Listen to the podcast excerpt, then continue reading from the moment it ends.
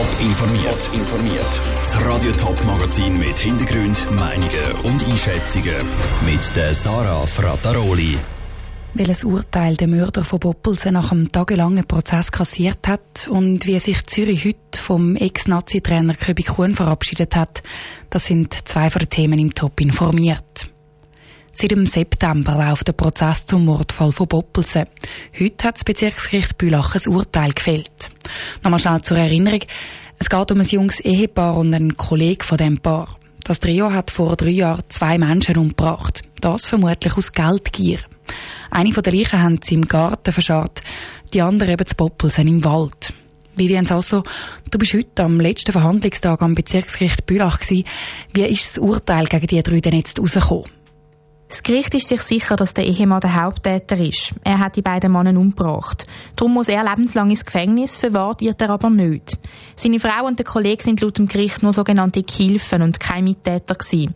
Darum muss die Frau vom Haupttäter nur elf Jahre ins Gefängnis, der Kollege wird 13 Jahre eingesperrt. Heute am letzten Verhandlungstag ist es ja vor allem noch darum gegangen, ob der Haupttäter verwahrt wird. Das ist jetzt aber nicht der Fall. Warum denn nicht?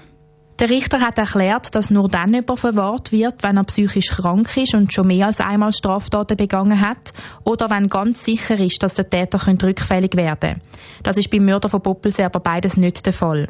Darum kommt er zwar lebenslang ins Gefängnis, kassiert aber keine Verwahrung.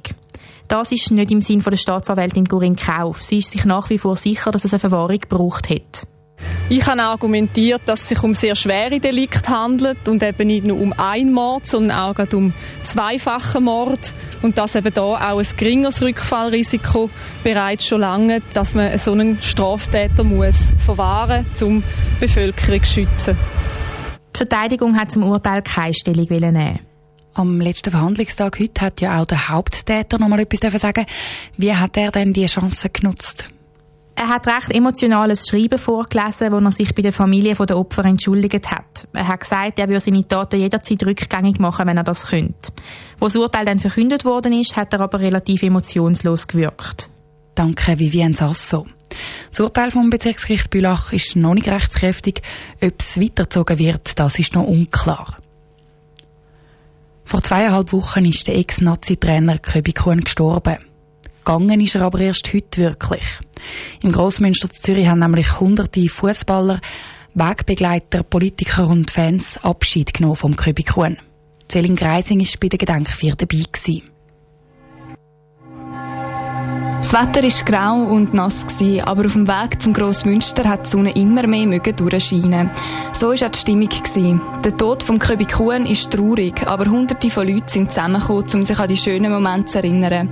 Fans vom FC Zürich haben vor dem Grossmünster ein riesiges Banner aufgehängt, wo es die grössten Erfolg von Köbi Kuhn mit dem FCZ zeigt. Es sind unter anderem auch ehemalige Spieler aus der Nationalmannschaft gekommen. Der Ex-Nazi-Goli Pascal Zuberbühler erzählt, dass er sich gerne an die Zeit in der Nazi erinnert.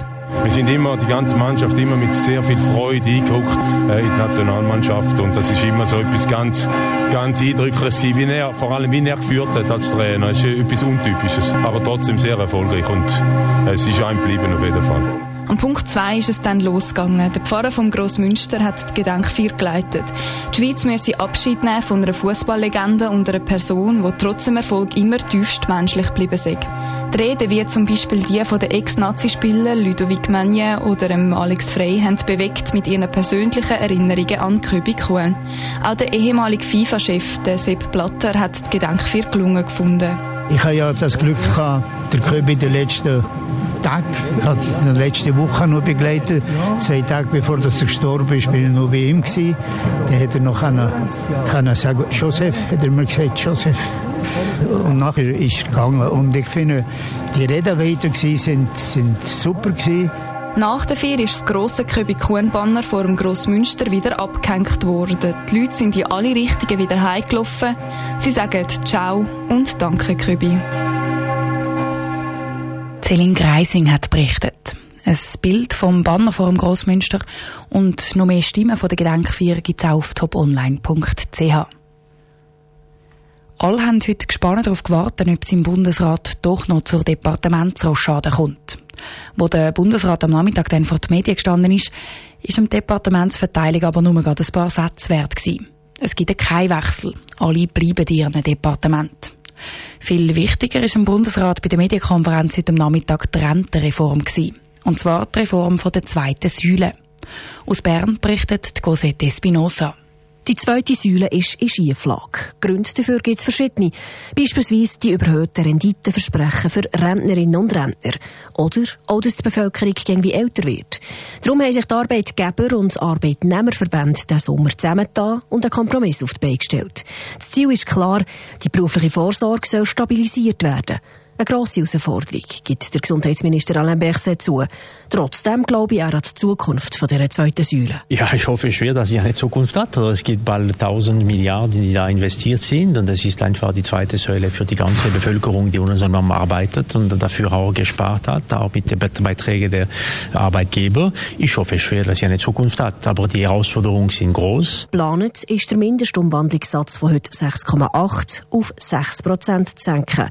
Damit gehen auf einen Schlag 12 Prozent von Rente verloren. Als Kompensation sollen Menschen bis 34 mehr Lohnprozent in die zweite Säule einzahlen, während die Lohnabgaben bei älteren Altersgruppen ein bisschen sinken. Der Alain Berset betont, dass die heutigen Rentenversprechen kaum mehr finanziert werden können. Wir haben mit der zweiten Säule eine Säule, die zentral ist äh, für die Altersvorsorge, mit der ersten Säule. Und äh, wenn die nicht gut geht, wenn die nicht mehr in der Lage ist, gerecht äh, Renten zu bezahlen mit einer guten, solide Finanzierung, ohne negativen oder ungewollten Umverteilung, dann haben wir ein Problem. Die Senkung vom Umwandlungssatz ist der linken Partei ein Dorn im Auge. Sie hat sie schon zweimal erfolgreich an der Urne gestoppt. Dass die Gewerkschaften das mal auch hinter dieser Vorlage stehen, hat mit einem Gegengeschäft zu tun. Wer BVG-Rente bezieht, der soll einen lebenslangen monatlichen Rentenzuschlag bekommen. Kostenpunkt von dieser Reform 3 Milliarden Franken pro Jahr. Der Alain Berset redet bei diesem Kompromiss trotzdem schon fast von einem Wunder und ergänzt. Es ist unbedingt notwendig, dass wir das übernehmen und in die Vernehmlassung schicken damit wirklich eine große, breite Debatte darüber beginnen kann, damit diejenigen, die glauben, eine Alternative zu sehen oder zu haben, die bringen die, damit wir wirklich darüber diskutieren können mit dem Ziel, es gibt nur ein einziges Ziel, oder? Es ist eine mehrheitsfähige Lösung zu finden und das sehr bald. Die Vorlage zur beruflichen Vorsorge ist also in der Vernehmlassung, die noch bis nächstes Jahr im März dauert. Die Hoffnung der Sozialpartner ist, dass die Reform bis 2022 in Kraft tritt. Top informiert, auch als Podcast. Mehr Informationen gibt's auf toponline.ch.